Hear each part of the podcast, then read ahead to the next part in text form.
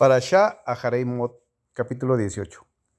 El Eterno habló a Moshe diciendo, háblale a los hijos de Israel y diles, yo soy el Eterno, vuestro Elohim, no realizaréis las prácticas de la tierra de Egipto en la que habitéis, y no realicéis las prácticas de la tierra de Canaán a la que os traigo, ni sigáis sus tradiciones, cumplid con mis leyes y salvaguardad mis decretos para seguirlos.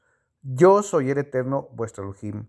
Observaré mis decretos y mis leyes que el hombre realizará y por las cuales vivirá. Yo soy el Eterno. Ningún hombre se acercará a su familiar cercano para descubrir su desnudez. Yo soy el Eterno. La desnudez de tu padre y la desnudez de tu madre no descubrirás. Ella es tu madre, no descubrirás su desnudez.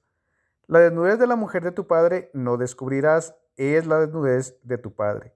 La desnudez de tu hermana, tanto de la hija de tu padre como de la hija de tu madre, tanto si nació de alguien que puede permanecer en la casa como si nació de alguien que debe permanecer afuera de ella, no descubrirás. La desnudez de la hija de tu hijo o de la hija de tu hija, no descubrirás, pues son tu propia desnudez.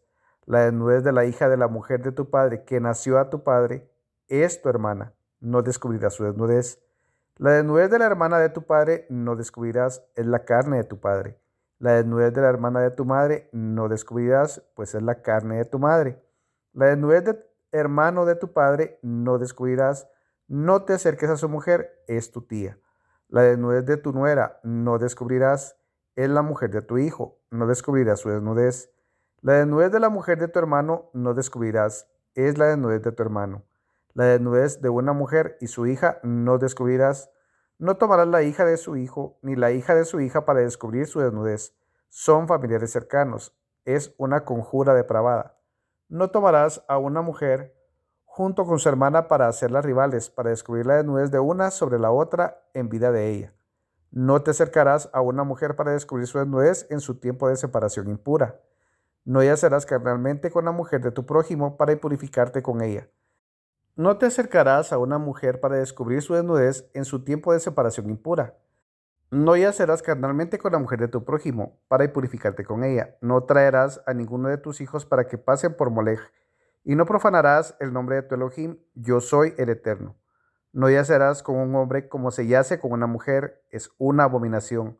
No te acostarás con un animal para purificarte con él. La mujer no se parará frente a un animal para el apareamiento. Es perversión. No te purifiques por medio de ninguna de estas cosas, pues a través de todas ellas se purificaron las naciones que yo expulso de ante vosotros. Y se purificará la tierra, y yo recordaré su pecado, y la tierra vomitará a sus habitantes. Pero vosotros salvaguardaréis mis decretos y mis juicios, y no cometeréis ninguna de estas abominaciones, ni el nativo ni el extranjero que habita entre vosotros.